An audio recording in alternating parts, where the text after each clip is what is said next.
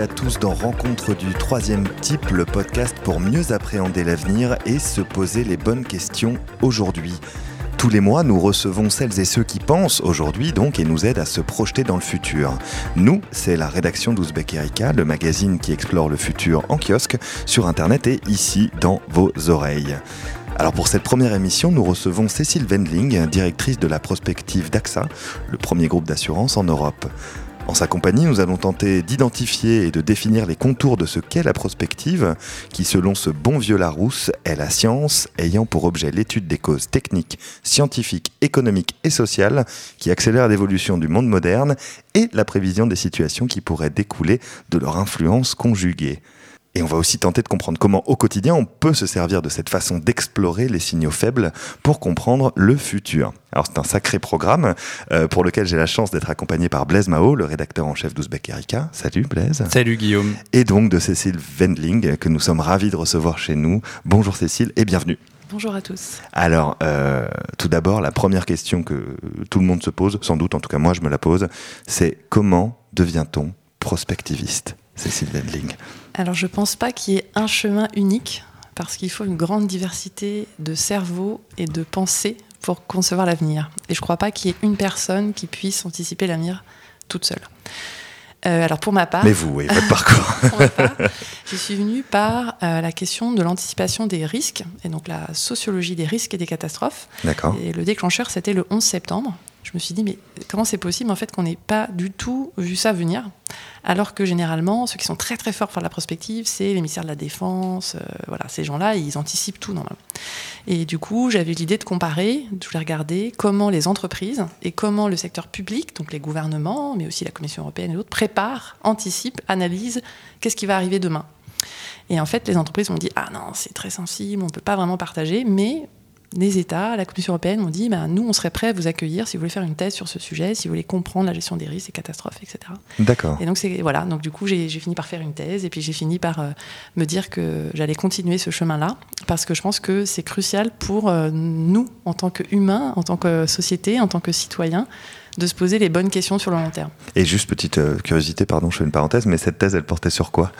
Alors en fait, j'ai étudier comment les acteurs de la Commission européenne et du Conseil de l'Union européenne ont mis en place des outils après le 11 septembre pour euh, gérer euh, les risques, les catastrophes, les anticiper, partager l'information.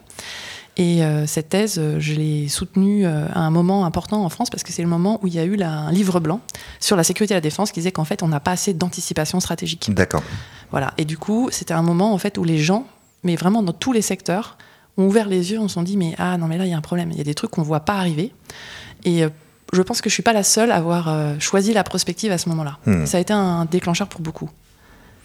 Et après, Futurible, aujourd'hui Head of Foresight chez AXA.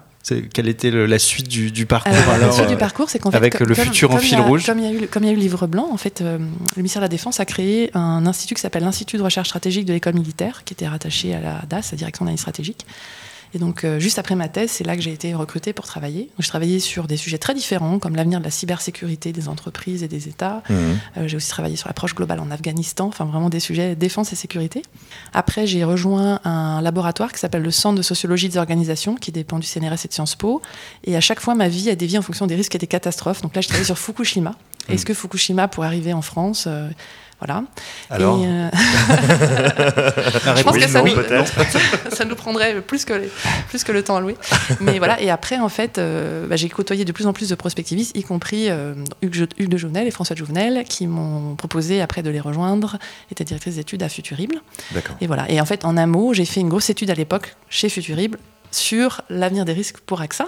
Et suite à ça, AXA m'a dit bah, non seulement on va tenir compte des recommandations, mais surtout, on veut bien vous recruter avec Vous allez les implémenter. voilà, exactement.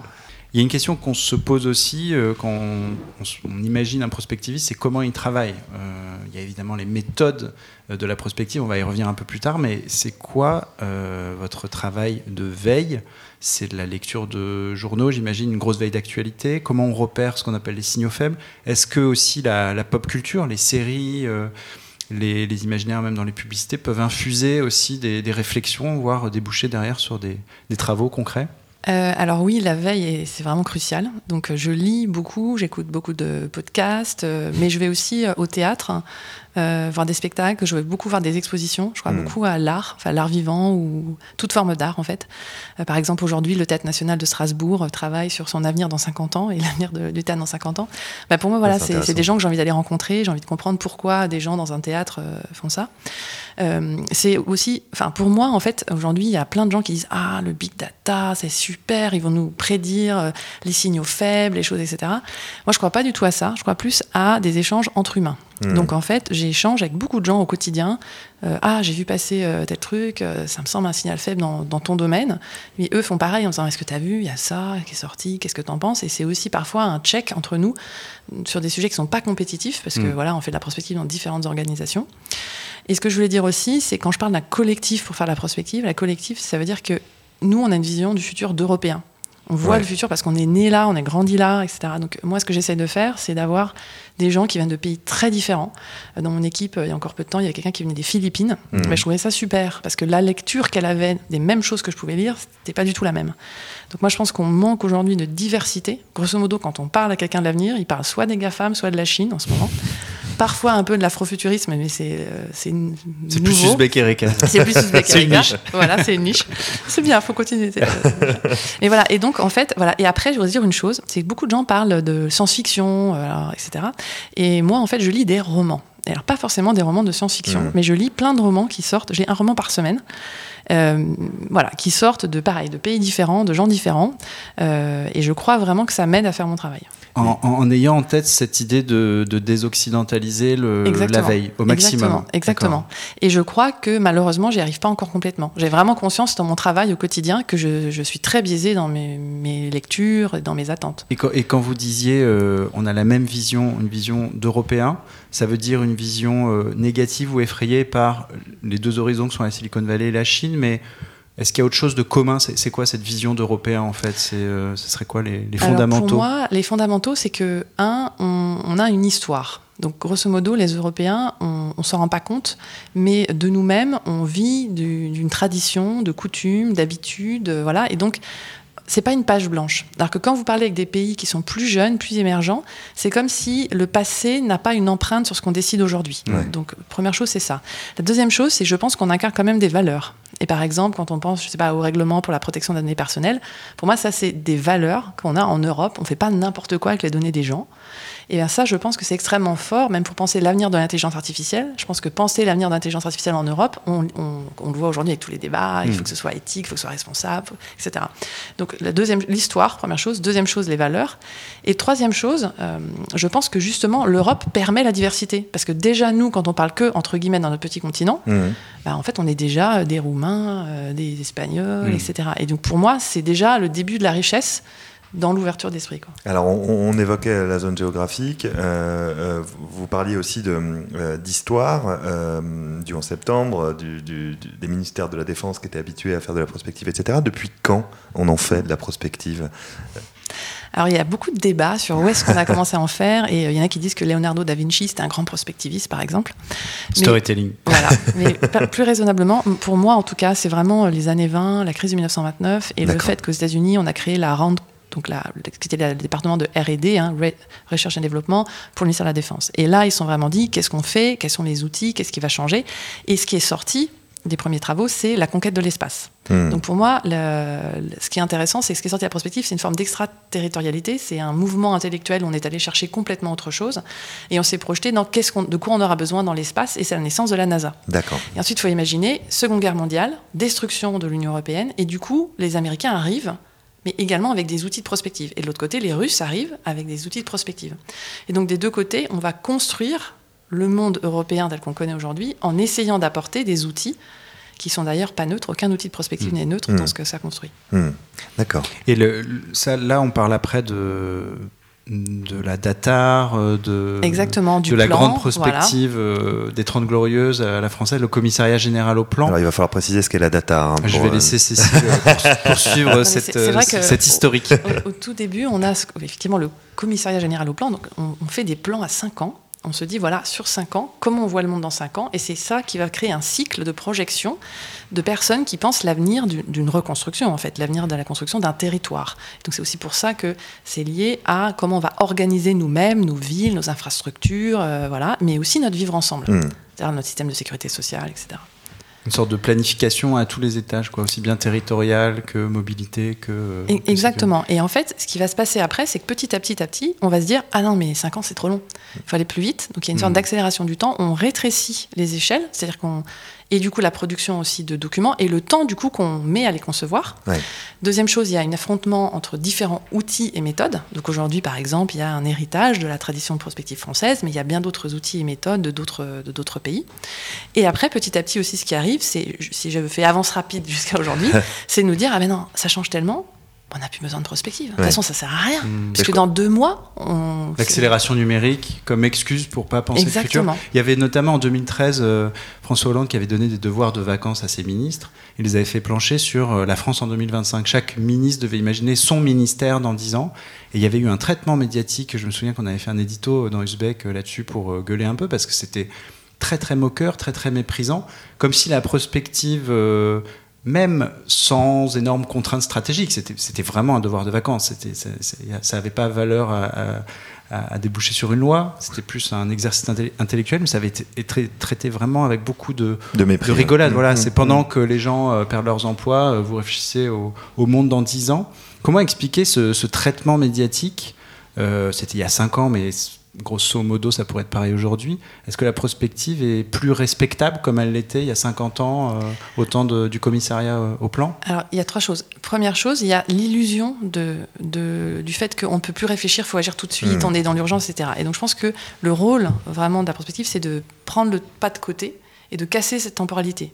Mais ça rend la prospective, Bourdieu disait la sociologie, c'est un sport de combat, la prospective, c'est un sport de combat. Mmh. Parce que les gens qu'on a devant nous, que ce soit des politiques qui ont des mandats, ils ont besoin d'être élus, ou des gens qui ont la pression de leur actionnariat, pour dire ce qui est, ils ont une pression du court terme. Donc ça veut dire que le rôle du prospectiviste, c'est d'être le, de faire le, le contrepoids et de, de donner la pression du long terme. Donc ça, ça c'est hyper important.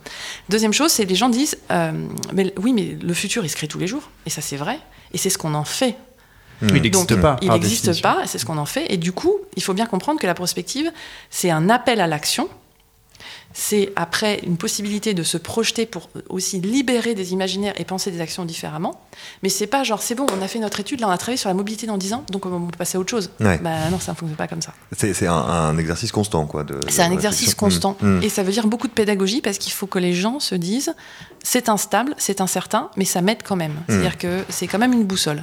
Et ju- justement, euh, vous parliez de, de- de- d'appel à l'action. Euh, on sait que on va probablement, probablement, enfin, je vais enlever le probablement d'ailleurs, on va faire face à plusieurs grands chocs dans les, dans les 30 à 50 ans qui viennent.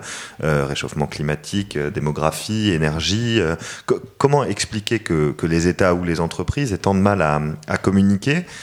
Ou à se préparer à ces grands chocs-là Comment expliquer cette incapacité presque à euh, se projeter dans l'avenir ou alors à communiquer autour du fait que malgré tout on essaye de le faire? Alors j'aime beaucoup la métaphore du, du bateau. Mm. Donc en fait, euh, et elle vient pas de moi, hein, c'est une métaphore que j'ai déjà entendue plusieurs fois, mais je trouve très parlante. C'est-à-dire que, euh, voilà, moi par exemple, si je vois un iceberg à l'horizon, et j'en vois beaucoup des icebergs à l'horizon en ce moment, Ils font je, je me dis qu'est-ce que je peux faire? Et donc la première chose, effectivement, c'est aller voir le capitaine et dire capitaine, il y a un iceberg, un iceberg. Donc parfois ils peuvent vous dire non mais qui c'est celle-là? Non, il est dehors. Mais le problème aussi, c'est que de plus en plus, il n'y a pas un capitaine. Hmm. Et personne se sent capitaine de, de quoi que ce soit. Et on- quand vous parlez même à des décideurs politiques ou même à des grands dirigeants, ils vivent dans des écosystèmes très, très, très reliés les uns aux autres et très interdépendants, de plus en plus interdépendants. Et aussi, du coup, qui se sent vraiment le capitaine qui peut faire quelque chose. Ouais. Deuxième chose, si c'est pas le capitaine, vous allez voir les gens des machines. Et souvent, les gens qui sont machines, ils vous disent Ah non, mais moi je fais ce que me dit le capitaine. Et c'est rare les gens qui vous disent non mais de moi-même en fait ok là on a un problème donc je vais faire quelque chose. Hmm. Et troisième chose et euh, j'ai beaucoup de sympathie pour ces gens-là c'est tous les gens qui pensent que le bateau de toutes les façons euh, c'est mort et on va dans l'iceberg donc il faut construire euh, des, des canaux de sauvetage et là je pense qu'effectivement à nous tous de, de faire des canaux mais c'est très difficile même à mon niveau moi tous les jours et euh, je me dis mais qu'est-ce que je peux faire? Et, et vraiment je me le dis en me levant le matin parce que je, je vois ça et j'ai cette conscience qu'on doit faire quelque chose pour les prochaines générations etc. Donc après c'est l'impact qu'on peut avoir au quotidien et c'est en ça que c'est dans la conviction qu'on a, dans l'identification des sujets, dans les argumentaires qu'on peut avoir. Et rien n'est jamais gagné Hmm. parce qu'un futur euh, se, voilà, se change tout le temps. Alors ça concerne les, les gros acteurs comme AXA, on a parlé de la NASA tout à l'heure, quand Mm. on pense prospective, on a souvent en tête ces rapports euh, de la CIA euh, Mm. sur le monde dans 30 ans, les travaux de la DARPA aussi euh, euh, aux États-Unis, mais la prospective, elle concerne aussi les petits acteurs, les petites échelles. Est-ce que euh, vous avez en tête des exemples de travaux prospectifs intéressants qui ont pu être menés à des échelles micro, à des échelles locales soit celle d'un territoire, soit celle d'une PME, et qui ont été pertinents, qui montrent que la prospective, c'est pas juste un truc voilà, de grand commissaire de l'État des années 70 ou de, de, de prospectivistes euh, allumés euh, de la NASA euh, sur le monde dans 70 ans. Voilà, Est-ce qu'il existe une prospective à, à petite échelle? Alors, il en existe beaucoup. Par exemple, à Saint-Nazaire, ils avaient fait un travail vraiment prospectif, mais participatif, avec un camion prospectif qui allait dans les rues, etc. J'avais trouvé ça assez extraordinaire. Quand on regarde aussi euh, bah, Los Angeles, je pense que c'est un territoire qui a vraiment, à l'échelle micro, Mhm. repensé complètement son avenir. Euh, après, si je parlais de PME ou de petites structures, euh, je- j'en vois vraiment euh, certaines que je trouve porteuses de- d'espoir. Je pense à une en particulier euh, qui avait le, le business model, grosso modo, c'était de prendre des rendez-vous chez des médecins. Voilà, et donc ils avaient des gens qui appelaient, qui appelaient, qui appelaient. En plus, c'était un territoire rural. Et puis de l'autre côté, ils remplissaient, remplissaient, remplissaient les, tous les Ouais. agendas de tous les médecins. Les médecins étaient mais, épuisés. Ils en pouvaient plus parce que les agendas se remplissaient mais à une vitesse, etc. Et là, ils se sont dit mais qu'est-ce que je suis en train de contribuer à faire? En fait, je suis juste en train de contribuer à faire un hamster qui tourne et en fait des gens qui sont malades, qui sont pas bien, etc. Et ils ont complètement repensé leur avenir. Ils se sont dit en fait de quoi les médecins ont vraiment besoin? Bah, Peut-être euh, demain c'est l'anniversaire de sa fille, il veut pas travailler. Peut-être demain ils ont du coup complètement changé. C'est quoi le service qu'ils rendaient? Et je pense que c'est justement parce qu'ils ont fait ce pas de côté et qu'ils sont sortis de cette temporalité de l'urgence qui pourtant semblait être leur business model parce que l'urgence d'aller voir un médecin Mhm. rapidement. Hmm. Et c'est ça que je trouve les exemples les plus inspirants. Partir du besoin des gens concernés. Partir du Ouais. besoin des gens et recréer la valeur autrement. Parce qu'en fait, ils ont changé. Leur valeur ne venait pas de remplir un agenda d'un médecin. Mm. Leur valeur aujourd'hui, c'est de savoir trier, prioriser, mettre en contact, Mm. faire en sorte qu'un médecin ne soit pas en burn-out à la fin du mois. Mm. Ça, ça a beaucoup plus de valeur socialement. Donc en fait, ça veut dire repenser la valeur. Mais c'est intéressant parce que quand on, quand on parle de prospective, comme le disait Blaise, on, pense toujours au grand scénario, on pense toujours euh, à, à l'anticipation de ce qui pourrait se passer, etc. Euh, et là, vous nous avez donné un exemple très, euh, finalement très prosaïque et très quotidien de la, façon dont on peut faire de la prospective. Est-ce qu'il existe quand même des cadres et des, méthodes, euh, des approches qu'on pratique à chaque fois? On pense au, au, au grand scénario ou alors euh, à la méthode de se poser des questions. Et si, à jouer sur des uchronies ou des dystopies, est-ce qu'il y, a des- manières efficaces d'anticiper ce qui va se passer Alors oui, il y en a, il y en a vraiment beaucoup. Euh, moi- moi, je- j'enseigne ça, et donc euh, il me faut parfois 20 heures ou 24 heures de cours pour faire le tour des méthodes. Mais oui, en- par exemple, je sais pas, je vais en donner des exemples qui se trouvent inspirants. Euh, il y a ce qu'on appelle Wheel of the Future, donc une sorte de roue de l'avenir qui a été ouais. développée à Singapour et qui permet, quand on travaille sur une question, je sais pas moi, euh, l'usage d'armes euh, biologiques, euh, voilà, se dire c'est quoi les conséquences premières, c'est quoi les conséquences secondes, c'est quoi les troisième niveaux de conséquences, et après faire le lien entre les conséquences. D'accord. Je trouve cette roue hyper riche, par exemple. Euh, Il y a beaucoup de gens qui travaillent avec des personnages qui incarnent le futur. En disant, voilà, c'est quoi les cinq ou six personnages qui incarnent, je sais pas, le futur de la mobilité. Mhm. Et je trouve que ça, ça incarne les choses. Par exemple, le rapport qui a été fait, changer d'air sur la ville de Paris, ils ont créé des personnages de Parisiens. Donc, qu'est-ce qu'il faudrait que ces gens fassent pour qu'on ait une neutralité carbone à Paris? Mais ça, je trouve que pour un lecteur, c'est formidable. Et de plus en plus, on voit arriver ce qu'on appelle euh, le critical design, speculative design, fiction design. Donc, c'est des gens qui créent une, des fausses apps, par exemple, une app qui n'est pas faite pour être utilisée en fait, mais elle est faite parce qu'elle pose des questions. Ouais. On pourrait presque en créer une comme ça, il y a quelques éléments de fiction, et en fait, ça met mal à l'aise. Il faut que ça mette mal à l'aise. Il faut se dire, ah, ça, ce serait super utile, mais ça, oulala, ce serait catastrophique. Ça Et crée un décalage. et quoi, ça par crée, rapport- voilà, et Mhm. du coup, ça crée une tension. Et ça, ça marche, parce que ça suscite une réaction.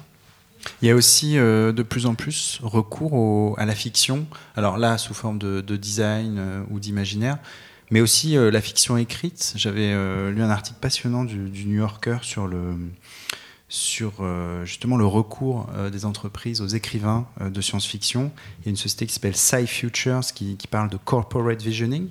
Donc c'est vraiment devenu quelque chose de structuré, quoi, pas d'occasionnel.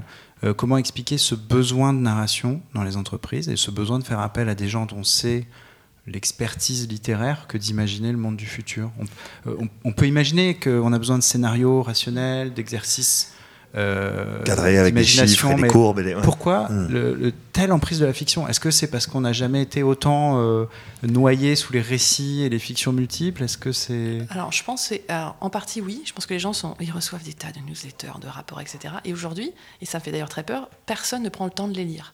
Je demande autour de moi, moi je suis académique, donc je lis des, des articles académiques, mais les gens me regardent genre, mais t'as lu l'article en entier. oui, j'ai lu l'article en entier. Donc voilà. Et donc ça, c'est pareil dans les médias. C'est vraiment, c'est vraiment une, on est une espèce en voie de disparition. Donc du coup, qu'est-ce qui parle aux gens? On les a saturés de biens, on les a saturés de services. C'est hmm. l'émotion. Donc les hmm. gens cherchent une émotion. Et ça, l'émotion, c'est tout le monde a bien compris, donc on joue de ça. Mais les gens, du coup, peuvent aussi, enfin, c'est une façon de manipuler hmm. l'autre aussi, de lui dire voilà, quelle émotion tu cherches et je vais te produire de l'émotion pour t'amener à penser l'avenir autrement, etc. Et du coup, moi, je suis aussi très. Euh, je pense qu'il faut être engagé quand on fait ça parce qu'il y a un côté, ce qu'on appelle, désolé pour le terme, mais performatif. C'est-à-dire que le fait d'écrire une fiction fait que ça va, advenir. Le fait d'avoir vu Star Trek fait qu'il y a des gens aujourd'hui qui ont envie de créer le tri-recorder vraiment pour le faire en santé. Hmm. Donc, ce que je veux dire par là, c'est que pour moi, il y a une responsabilité des gens, même quand on crée de la fiction ou même quand on crée une série télé, parce que ça a un impact sur les façons dont les gens se projettent dans le monde qui est énorme. Et du coup, moi, parfois, ça me fait très peur quand je vois des gens créer des fictions que je, je trouve donneraient des très mauvaises idées à certaines personnes parce que des gens vont le faire. Voilà. Et donc, je sais qu'au sein de la communauté des designers, et surtout chez ceux qui font du speculative design, il y a vraiment deux camps. Ceux qui disent, OK, non, il y a des trucs que je ferai pas, même si c'est que de la fiction, parce que voilà. Et d'autres qui disent, parce que ça pourrait donner des mauvaises idées. Parce que ça pourrait donner des mauvaises idées. Hmm. Et d'autres qui disent, bah non, en fait, euh, moi, ce, qui, ce, que, ce, que, les gens en font après, euh, c'est pas grave. Mm. D'ailleurs, est-ce que c'est une sensation qu'on a ou est-ce que c'est euh, dans les grands récits sur le futur actuel Est-ce que euh, c'est les, dystopies et donc les, les, idées euh, étranges qui pourraient donner des idées négatives à des gens dans notre réalité qui, qui s'imposent actuellement? Est-ce que c'est juste parce qu'on en, on en voit partout ou est-ce que, enfin, j'avoue que moi parfois je cherche hein, des utopies et des nouveaux, des nouveaux modes de narration autour du futur. Et ou est-ce que c'est juste parce que c'est plus efficace narrativement parlant C'est sûr mm. que. Mm. Alors il y a des gens après qui ont publié beaucoup de théories, même avant qu'on en parle aujourd'hui autant, mais sur les mêmes. Qu'est-ce qui fait mm. qu'une idée est transférée, comme un gène se transfère d'un individu à un autre, qu'une idée voyage? Et ils disent qu'une idée doit être liée à quelque chose qui fait peur. Par exemple, l'idée de l'enfer, euh, au Moyen Âge, a été associée au feu, etc., des éléments qui faisaient vraiment très peur aux gens. Quand il y avait des feux, ça détruisait tout. Voilà, et donc il y, a des gens qui travaillent sur euh, la construction sociale du récit et quelles images on utilise ou quels liens on utilise parce que on sait qu'en utilisant ça, ça va accroître la diffusion. D'accord. Donc finalement, entre le Moyen Âge et aujourd'hui les fake news, on peut-être rien inventé. ça c'est intéressant parce que sur les fake news, donc là on est en, on est en plein dans le, on a passé la phase de découverte et de fascination euh, pour ce phénomène, mais on est déjà dans une expérience euh, de réalité alternative, de récit alternatif au quotidien euh, de diffusion de thèses euh, conspirationnistes euh, ou autres, parfois payées, à grande échelle, algorithmiquement soutenues mmh. à très très grande échelle, au point qu'on en vient à, évaluer leur rôle dans, l'évolution de, de, grandes élections et de grands événements historiques. comment on travaille sur des récits, sur des récits alternatifs, sur des scénarios, sur donc tous ces, tous ces outils de la prospective à l'heure des fake news, à l'heure où il n'y a plus une réalité et un discours médiatique, mais il y a des gens qui contestent, qui écrivent autre chose. Est-ce que ça a changé la manière de faire de la prospective et le rapport à la réalité Alors oui, ça change le rapport à la réalité et à la prospective parce que ça limite, euh, comment dire, ça, ça limite la distinction entre la fiction et le réel. Et ça, en fait, aujourd'hui, c'est quelque chose que je vois partout. Hmm. Euh, pareil, quand les gens me disent, il y a une distinction claire entre un humain et une machine, et comme ça, donc on pourra dire, vous, humain, là, vous êtes en train d'interagir avec une machine, même si la machine imite l'humain. Mais en fait, tout ce que je vois aujourd'hui, c'est l'inverse. Par exemple, on peut mettre un filtre sur la voix de quelqu'un pour qu'on ait confiance en cette voix. Bah là, vous êtes vraiment en train de parler à un humain, au final. Oui, mais il y a un filtre sur sa voix. Donc aujourd'hui, la réalité qu'on a, c'est celle-là. Et du coup, naviguer là-dedans, ça demande beaucoup, beaucoup, beaucoup d'éducation au sens critique, au sens commun. Et en fait, c'est ce qu'on on a de plus de mal à transmettre parce que ça demande du temps. Et donc, comme on veut, comme on est de nouveau dans cette accélération. voilà. Et donc, pour moi, la chose la première qu'il faut transmettre aux enfants, c'est hmm. ça. La seule chose qu'il faut vraiment qu'on vraiment qu'on veille, s'il y avait une seule chose qu'on pouvait leur apprendre, c'est ça. L'esprit critique. L'esprit critique. La distance. Et donc le rapport au temps en fait. Et le rapport de, prendre, pouvoir prendre de la hauteur pour euh, développer cette capacité Exactement. critique. Hmm. Il y a un sujet qui est euh, qui nous nous interpelle beaucoup en tant que journaliste, c'est les bulles. Euh, on parlait des, des, fake news, donc les bulles de filtre, transition. Parfait. Les bulles, voilà, les bulles médiatiques. Donc euh, notamment sur la technologie, euh, qui s'est vraiment imposée, on va dire, dans le, dans le champ euh, de l'actualité, dans le, chez des médias mainstream qui avant ne parlaient pas de ces sujets-là. euh, avec parfois des espèces d'euphorie autour de thématiques où tout le monde s'excite. Là aussi, ça rejoint le, ce qu'on dit sur l'accélération. Je pense au big data. Il y a trois ans, tous les journaux faisaient leur coup sur le big data, euh, voilà, les, les, grandes les données euh, de masse. Euh, L'année dernière, c'était l'IA. Euh, les gens ont parlé d'intelligence artificielle à tort et à travers avec toutes sortes de définitions plus ou moins euh, saugrenues. Là, on est à fond dans la blockchain. Euh, ça tout le monde ne jure plus que par ça. Il y a un début, ouais, mais c'est intéressant ouais, parce que ça, on déjà. est déjà sur la, la queue le de retour de hype. Ça va être quoi Enfin, on va parler après de ça va être quoi les prochaines hype, mais oui. est-ce que vous partagez ce constat qu'il y a des espèces de bulles euh, médiatiques et aussi dans les entreprises avec un engouement un peu dingue On va se dire ah il faut aller sur ça absolument, et puis en fait au bout de six mois euh, ça fait pchit. Est-ce qu'il y a ce phénomène vraiment qui est, qui est, remarquable sur les dernières années? Alors complètement. Mmh. On a des comportements très très très moutonniers et je pense que c'est renforcé par euh, l'usage des réseaux sociaux. En fait, en ce moment, je travaille sur l'avenir de la confiance et qu'est-ce qu'on voit C'est que la confiance, elle devient endogame. Ça veut dire quoi? C'est-à-dire qu'on fait confiance aux gens qui sont comme nous. Ouais. Et du coup, on suit les gens qui sont comme nous et du coup, ça renforce une sorte d'émulation entre pairs sur les mêmes sujets et du coup, on a l'impression que c'est que ça qui compte. Mmh. Alors qu'en fait, si on côtoyait des gens qui sont très différents de nous socialement, en fait, aujourd'hui, il y a pratiquement plus, plus, de lieux où on côtoie vraiment des gens très très différents socialement. Mmh. En fait, ça éviterait d'avoir euh, ça. Et pareil, si on avait du mélange générationnel beaucoup plus que ce qu'on a aujourd'hui, on n'aurait pas ça.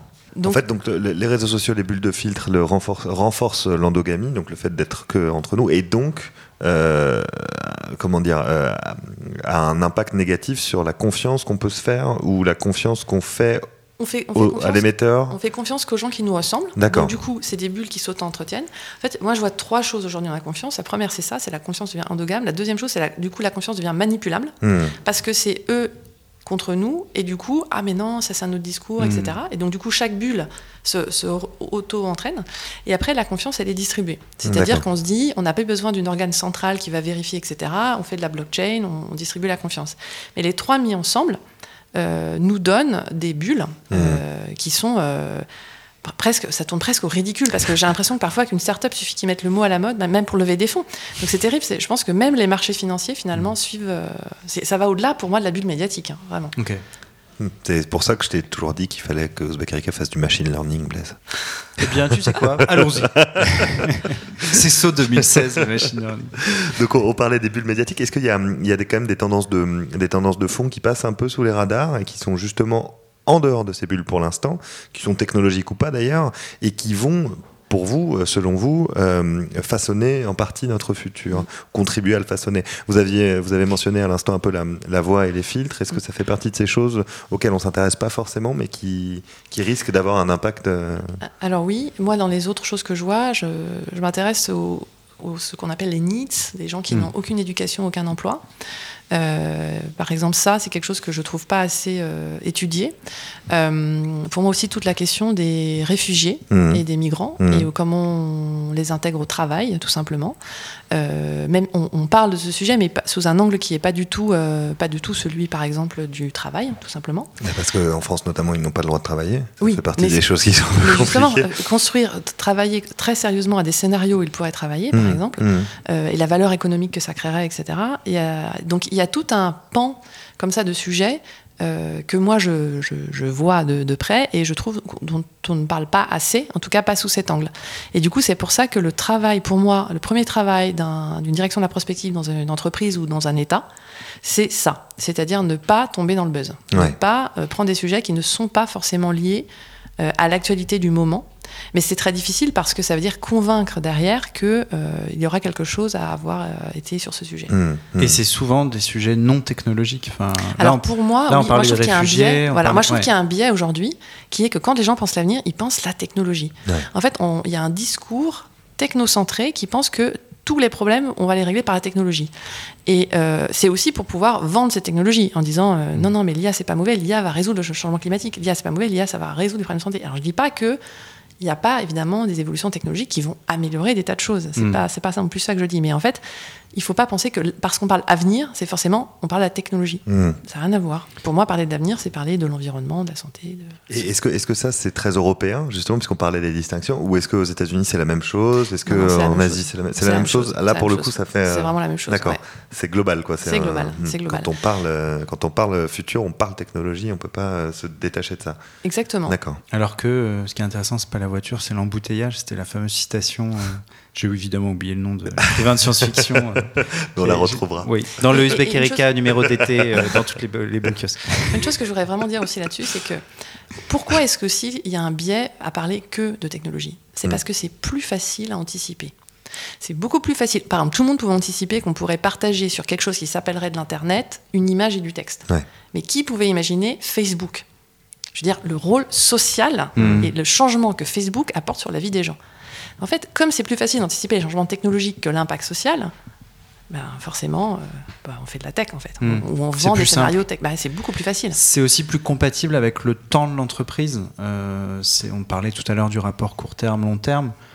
Pour des entreprises, euh, je discutais récemment avec un responsable RD d'une entreprise qui fait de la chimie et qui me disait nous, on est sur une échelle de 15 ans entre, on va dire, l'idée d'un projet, le début de sa mise en œuvre, on va dire, côté matériaux, et la mise sur le marché, dans le meilleur des cas, il se passe 15 ans, ce qui hmm. pour lui est très long. Euh, il nous disait c'est déjà réfléchir à 15 ans, essayer d'anticiper le marché à 15 ans, c'est très compliqué. Donc ça veut dire que ce temps de l'entreprise, il est quand même assez incompatible avec le, temps d'une prospective éclairée, où, il y a, où on peut arriver à, à, faire de la prospective à plusieurs échelles temporelles. Et... Alors moi je pense qu'on peut y arriver euh, à plusieurs échelles temporelles et que c'est très propre au secteur.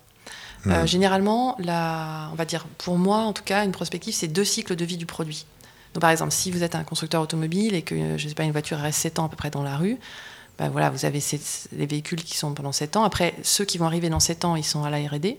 Et donc, quand vous vous mettez à deux cycles de vie du produit, c'est là que vous pouvez faire de la prospective. Hmm. Et du coup, par exemple, euh, dans l'assurance, on est sur des temps très très longs, mmh. puisqu'en fait, on ne sait pas quand, enfin, les gens, on sait pas quand les gens vont avoir besoin de nous, on ne sait pas quand le sinistre va arriver. On est dans une temporalité longue, donc ça nous permet de faire de la prospective. Dans l'espace, par exemple, le temps de faire la navette, de l'emmener, de savoir de hmm. quoi la société aura besoin quand la navette va arriver à l'autre bout de l'univers, bah, c'est des temps très longs. Hmm. après, plus on arrive sur des temps de vie très courtes, par exemple un antivirus, antivirus, c'est une durée de vie sur un, ordinateur très très courte. Hmm. Et Donc pas de temps de l'entreprise, mais selon les secteurs, c'est Exactement. Et, pour les États, c'est la même chose, puisque quand tu, quand tu parlais des entreprises, je me disais pour les États, euh, on a une accélération aussi du, du mouvement, du, des, changements de gouvernement, etc. Pour prendre que l'exemple français, il y a eu clairement une accélération, on est sur des mandats de 5 ans, etc. Euh, qu'est-ce qu'il faudrait? Est-ce qu'il faudrait un retour du, du commissariat au plan et, avec... Euh, septennat et plan quinquennal. Septennat, plan quinquennal sur le long terme, une on, a évoqué une chambre du futur dans Ouzbek Erika notamment, mais ça a été, euh, ça a été aussi pensé par, un certain nombre d'historiens ou de, sociologues ou de spécialistes de la politique, une chambre du futur qui permettrait justement euh, de prendre des décisions sur le long terme en enlevant, en, comment dire, en évitant justement toutes les contraintes liées à l'accélération du temps politique notamment. Alors, c'est très difficile de faire ça parce que souvent, ça ne prend pas. C'est-à-dire que hmm. oui, il peut y avoir cette arène, etc., mais en fait, les gens sont pris dans une arène politique. Donc, euh, donc on peut reproduire quand même le schéma que je disais là, du cycle de vie du produit. Généralement, le temps de la prospective en politique, c'est deux mandats. Parce que le mandat actuel, ils ont déjà un programme, le mandat d'après, ils sont déjà en train de l'écrire. Donc l'action, le territoire qui n'est pas encore occupé et où on peut avoir un impact, il est à deux mandats. D'accord. Mais je ne crois pas que si aujourd'hui on avait, malheureusement, hein, mais si aujourd'hui on avait par exemple un forum qui représenterait les générations futures, il serait aussi pris dans des jeux politiques actuels qui fait qu'il serait difficilement audible. Hmm.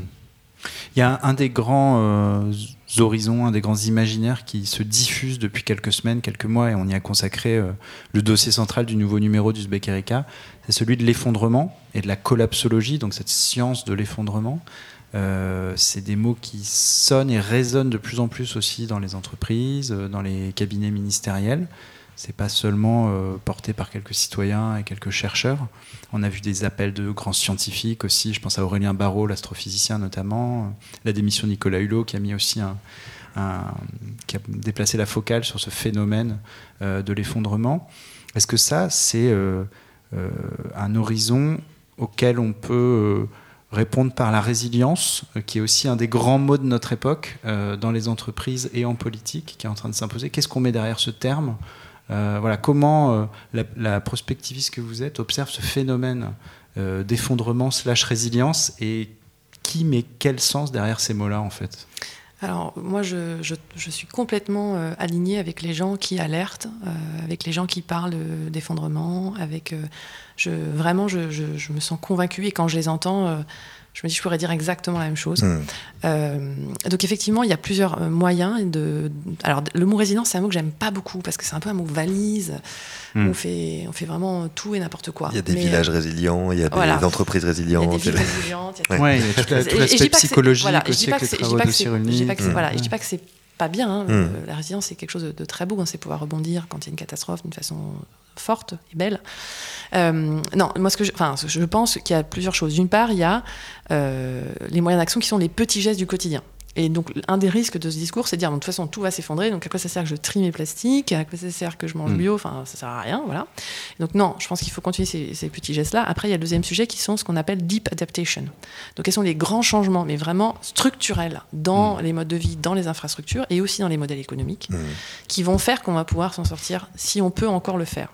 Euh, et ça, c'est un sujet qui est souvent sous-étudié parce que ça demande de changer le système. Et donc ça, et, il faut pourtant faire les deux en même temps. Il faut continuer des actions au quotidien de son niveau micro jusqu'au niveau macro, mmh. et parallèlement, euh, petit à petit, changer le système. Euh, je crois beaucoup à l'émulation entre pairs. Euh, donc je pense que quand une entreprise ose faire quelque chose dans un domaine, euh, bah, ça change des choses. Hmm. Euh, nous, par exemple, je prends l'exemple d'AXA, on, on est sorti du, par exemple, du tabac. On a dit voilà, bah, on n'investit plus dans le tabac, on n'assure plus des gens qui vendent des cigarettes, parce qu'on pense que le tabac, sur le long terme, ça tue les gens. Hmm. Donc on se dit, hmm. bah, en fait, on le fait plus. Donc ça, c'est un choix stratégique C'est un long choix stratégique de long terme. Et je pense que beaucoup d'entreprises peuvent faire ça, peuvent se dire, OK, il y a une mine de charbon qui, qui s'ouvre, je peux dire, bah, je l'assure pas. Bah, si personne n'assure cette mine, bah, elle pourra pas s'ouvrir. Donc il y a des choix, je pense, euh, du long terme qui restent quand même euh, au quotidien. Dans des... Ça doit être comme un check de même qu'on doit checker comment on a géré la donnée personnelle des clients, etc., il faut ajouter un check du long terme dans nos décisions. Mais ça demande du courage, et en fait, on manque de courage souvent. Souvent, les gens s'auto-censurent en disant non, mais ça passera jamais. Ben non, il faut tenter. La première chose, il faut oser, donc il faut le courage. Et ça demande de l'intégrité. Hmm. C'est-à-dire euh, dire voilà, non, ce n'est pas soutenable de proposer ça, donc je ne le propose pas. Hmm. Et ce qui est difficile, même par exemple, je vois beaucoup de consultants en prospective. Eux, ils ont plein de gens qui leur proposent des, des travaux sur des scénarios, etc., où ils pensent que ça, n'a pas de, ça ne marchera pas. Mais là, on est prêt à leur donner de l'argent. Et quand on propose, bah non, je, je veux bien travailler sur des scénarios, mais différents, Là, c'est bien plus difficile, du coup, d'obtenir de l'argent. Et de convaincre, c'est toujours la même. Hmm, voilà, donc c'est hmm, aussi hmm. difficile, même pour des prospectivistes qui sont, je dirais, à leur compte, d'oser un discours de vérité euh, sur euh, l'effondrement par rapport à ces sujets-là. C'est-à-dire que oui, on peut en être convaincu et éviter d'en parler parce qu'effectivement, euh, ça, peut, euh, froisser euh, un certain nombre d'entreprises notamment. vous parliez des entreprises, vous donniez l'exemple d'AXA. juste pour, terminer là-dessus, il y aura toujours une entreprise qui acceptera d'assurer la fameuse mine de charbon. le problème aussi est celui de la contrainte politique à un niveau qui ne peut être que mondial. Et je pense que c'est là l'achoppement final quand on parle d'effondrement c'est-à-dire que, bon, encore une fois, on ne va pas citer Aurélien Barraud comme le Messie, mais euh, on parle de contraintes et de contraintes sévères euh, à un niveau qui, est, qui ne peut mm. être que mondial ou européen pour commencer. Est-ce que c'est vers ça qu'il faut qu'on aille si on veut euh, préserver un minimum notre niveau de vie? Bah, oui, le problème, c'est euh, qu'il n'y a plus de pilotes dans le bateau, donc je suis bien d'accord. Et on revient, au, capitaine. Et, ce qui est terrible, c'est que voilà, quand on a créé l'ONU, par exemple, on avait tous ces espoirs. Et hmm. quand on voit aujourd'hui, voilà, euh, et, c'est terrible, mais parfois je me dis, voilà, on a créé l'Union européenne aussi parce qu'on avait tous ces espoirs, et aussi quand on voit aujourd'hui, on a, on a beaucoup, beaucoup, beaucoup de travail à faire, chacun d'entre nous, pour, euh, pour contribuer à un, autre projet. Et donc, je pense que oui. Et deuxième chose, c'est ça peut pas être juste venu d'en haut. Il faut que c'est pas parce que euh, on n'est pas euh, euh, assis à l'ONU qu'on ne peut pas avoir son action à une échelle territoriale, locale. Et en ça, j'aime bien aussi qu'on ait parlé aujourd'hui de territoires qui se mm. posent leur avenir différemment, mm. parce que c'est aussi comme ça qu'on construit le monde de demain. Eh ben, ça me paraît être une excellente conclusion, puisque sur un sujet assez difficile et assez pessimiste, on conclut par une note euh, optimiste, et ça fait toujours du bien. Euh, merci beaucoup, Cécile Wendling, de nous avoir accordé euh, ce temps, ces quelques minutes passées en votre compagnie, et j'espère que vous, auditeurs et auditrices, vous les avez aussi appréciés que nous autour de la table. Merci, comme d'habitude, à Romane à la technique. Merci à toutes et à tous de nous écouter. Continuez à vous abonner à, notre, à nos flux, nos flux qui sont un peu partout grâce à notamment tous nos, flux grâce à euh, Ocha avec qui on travaille depuis quelques, quelques mois et avec qui ça se passe très bien. Donc vous pouvez nous retrouver notamment sur Spotify, ce qui est nouveau. Euh, profitez-en et puis, euh, et puis à très bientôt. On vous donne rendez-vous le mois prochain.